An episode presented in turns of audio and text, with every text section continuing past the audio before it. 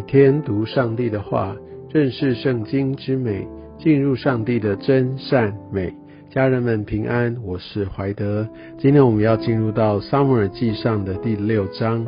在昨天的经文当中，我们看到耶和华的约柜在呃非利士人他们的势力范围当中带来极大的震撼、极大的这个祸患，所以他们一心一意的要想要赶快呃找个机会把耶和华神的约柜赶快送回到以色列的境内。在第六章第一节这边写到耶和华的约柜在非利士人之地七个月。七个月，坦白说，绝对不是一段非常短的时间。但经文当中，我们完全没有看到以色列人来寻找约柜，甚至为着要拿回约柜征战或有四处奔走的任何记载。我们相信，也许这也正是以色列人他们属灵的光景，他们根本没那么在意。所以，即使他们在第四章最后哦，好像他觉得好像神的荣耀就离开了，他们非常的不舍，他们觉得很大的害怕。但七个月，他们并没有做任何的事情，而反而是后面我们可以看到，呃，菲利士人他们在今天的经文当中，呃，说他们将祭司和占卜的都聚了来，要找到另外一个来解决的方式。如果你还记得的话，昨天啊第五章我们所读到，他们是找众首领来，所以一开始呢，他们是用呃世界的方式，可能用政治的一个方式想要来解决，但。处理的一塌糊涂，而现在他们想要用宗教的方式，想说这如果是属于宗教的事物，就让这些所谓的神职人员，当然我们知道所谓的神职对他们来说是拜这些假神啊的这一些呃他们的祭司这些的占卜，而他们就从他们的观点来找到。或者来提出一个建议啊，就是要他们按照这些呃，他们外族对他们所祭拜的神职的这样的一个了解，好，就是好像就要来讨好神，因为对他们的这些呃外邦的一个敬拜神的礼仪也好，还有他们这些的观念，他们认为一切的灾祸都是在于因为他们在什么地方得罪了他们所拜的这些的神。啊，所以他们处理的方式就是希望用礼物啊，用一些他们觉得好的东西来塞这些神的嘴啊，他们就想要用贿赂的方式啊，用讨好的方式来让自己可以消灾。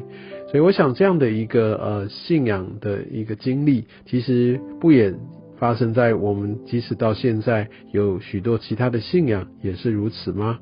但我们知道耶和华神。啊，他所呃所带下的这样的一个祝福，还有他所对他的百姓的管教跟带领，绝对不是用这种人的一个想象，用一个人所想要来操控的这样的方式来进行的。而我们可以从这段经文也看到，他们准备了非常贵重的礼物啊，就想要来来呃讨好耶和华神。那当然，他们所有贡献的东西跟摩西律法上面所做的要赎罪啊，要赎签啊，要献平安祭，完完全全的都不一致。他们并没有来寻求到底要用什么方式来对待呃耶和华神，所以他们就是用自己的方式呃，就想要来处理掉。其实这也是一个很重要的提醒。很多时候我们好像是满腔的热血，我们真的是很大的热心，用我们的力量，用我们觉得最好的方式，想要来尊崇神，想要来服侍神。但那不是神的心意的话，我们可以从今天所读的经文当中，可以发现完完全全都。搞错了焦点，完完全全都没有任何的果效。我想在这一点，我们需要非常的谨慎。我们需要用神的法则、神的呃一些的呃话语带领，还有他所立下的这些的规条，呃，要让我们明白，我们要用什么样的方式，按照神哈他所喜悦的，他所赐下的这些的法则，来按着他的心意来服侍他。而在今天所读的经文当中，其实我们也可以有一些的醒思。以色列人他们对这个耶和华有点不闻不问。也在献祭的时候，他们也没有非常的呃，真的是摆上最好的，甚至上帝要他们呃来怎么处理或怎么面对他们在攻打敌人的时候该怎么处理这些的人也好，这些的物品哦，这些的牲畜，但以色列人常常是用自己的方式啊，就想要来得着。那反观呢，这些非利士人哦，他们要把这些最好的哦，这些很贵重的要来。呃，来处理这件事情，其实相信他们也是非常郑重其事。我觉得在这边也给我们一些的提醒。当然，呃，他们不认识神了哈。那但是他们的这些对所谓神的一个尊崇的态度，这些的谨慎，好，非常的敬重，哦，非常的尊敬。其实这个值得我们基督徒要有一些的反思，也要有一些的一个啊。觉得神也在透过这样的一个方式来光照我们。我绝对不是说我们要用一些的宗教礼仪来献上我们的敬拜，但我们是如何来看上帝呢？如果我们真的知道他是那一位宇宙的大君王，他真的是我们的主，我们相信在我们在参与教会，我们在参与聚会。不管我有没有出席，或者说甚至我在时间上面，我在准时上面，我在服饰上面，我在许许多多的这态度跟我的行动上，应该会有不一样。如果我真正的把它当作神来敬拜他的话。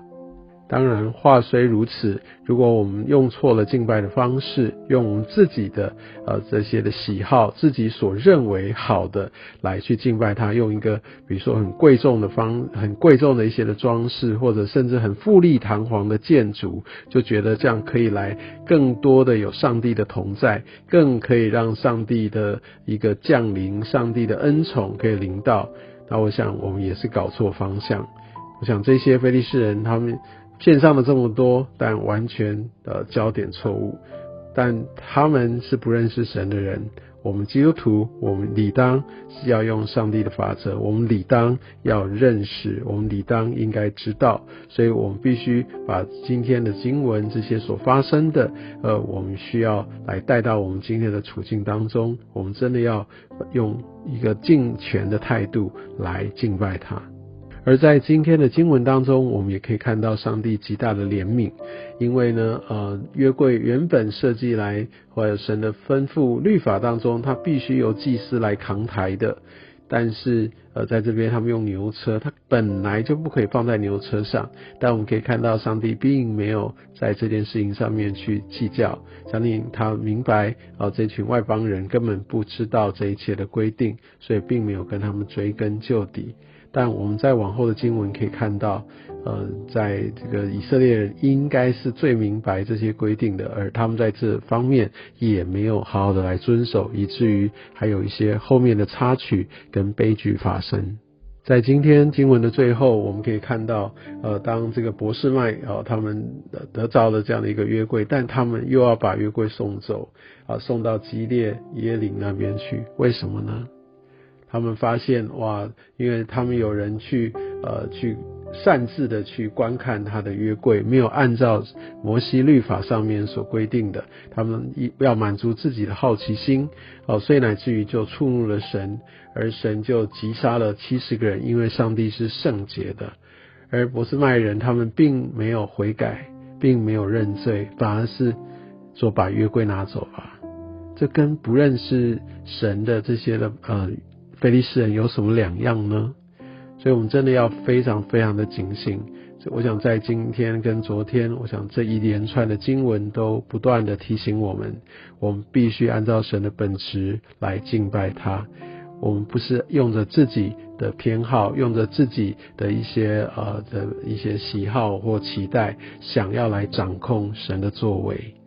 所以我们需要很谦卑的来，常常来到上帝的面前。来寻求他的心意，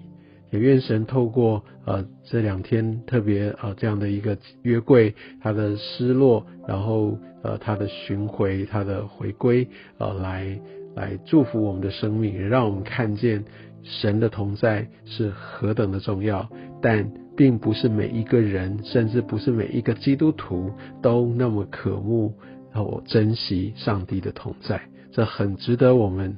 得着警惕。愿上帝透过今天的话语来祝福我们的生命。